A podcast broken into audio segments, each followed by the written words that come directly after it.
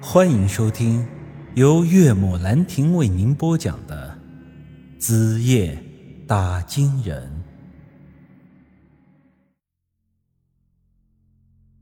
我一时间有些懵了，这半步多可不是人间呢，不是我可以胡乱闹的地方，而且人家这话也并没有毛病。我叹了口气，本来还想着讨价还价，少个几年阳寿，现在却是直接翻了一番呢。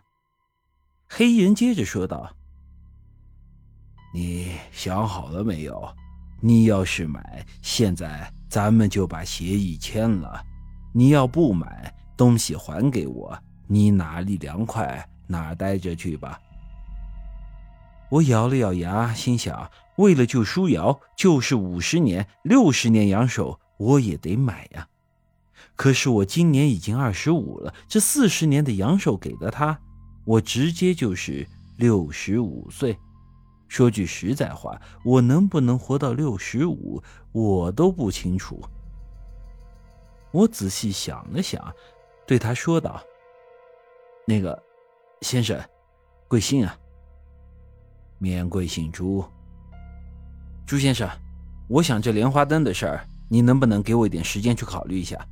就当是我给他定下了，你暂时先别卖给他人，等我考虑清楚了，我再把阳寿给你，你看行吗？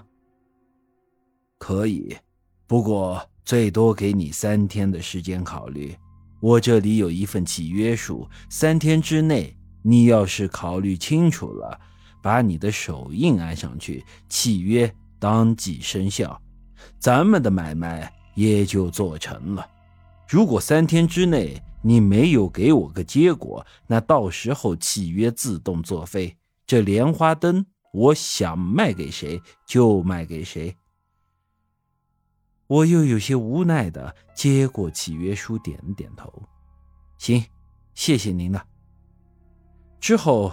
我便垂头丧气的走出了半步多，干爹见了我，连忙走了过来。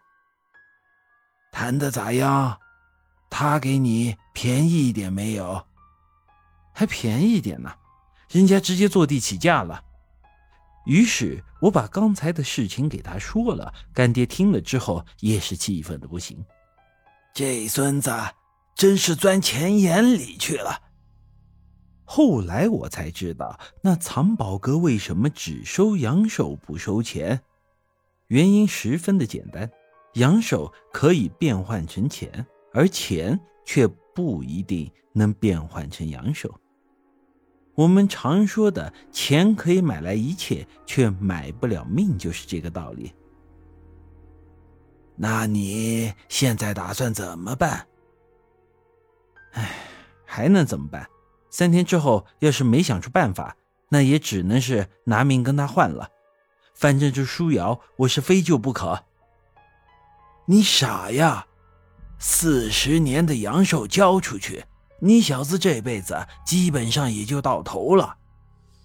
干爹，说实话，我现在最担心的还不是这个。我想着，我把舒瑶救回来之后，他要是见我成了白胡子老头，你说？他还会稀罕我不？我们村里有个懂风水的富豪小子，一直惦记他。你说他到时候会不会抛下我这老头子，跟那年轻人跑了吧？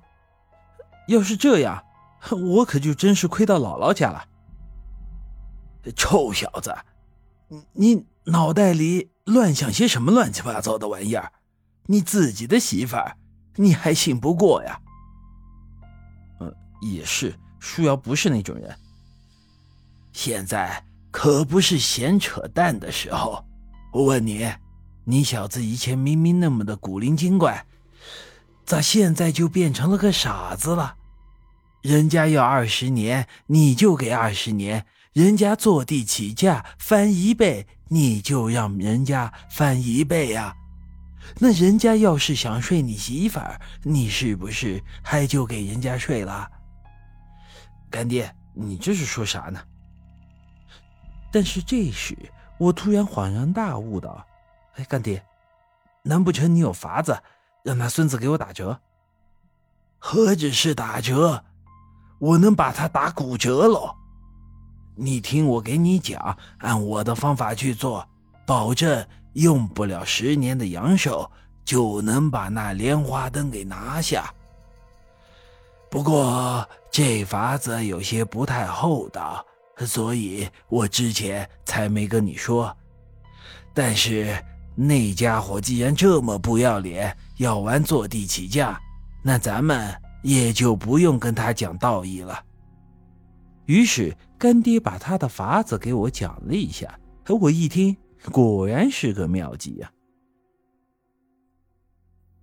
本集已经播讲完毕。